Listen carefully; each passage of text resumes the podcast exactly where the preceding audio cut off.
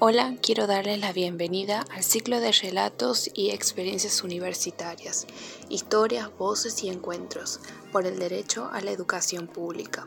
Les doy la bienvenida a todos y a todas a este primer podcast de este ciclo de relatos y experiencias. Este ciclo se piensa como un aporte testimonial, narrativo y autobiográfico para expandir sentidos urgente en, con y para la educación pública como derecho. En este sentido, se propone valorar lo íntimo, lo comunitario y lo educativo como dimensiones que transbordan las experiencias universitarias como estudiantes de la carrera Licenciatura en Trabajo Social. Se trata de generar reflexiones y sentidos atento a estos tiempos de pandemia que nos llevan a rescatar relatos que incluyen vivencias, sentimientos y emociones.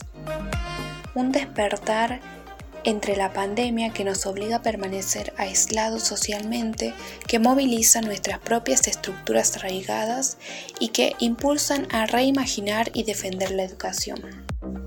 Las historias y los relatos son los que nos permiten descubrir acontecimientos o situaciones vividas, inferir los motivos, creencias, valores, expectativas e intenciones.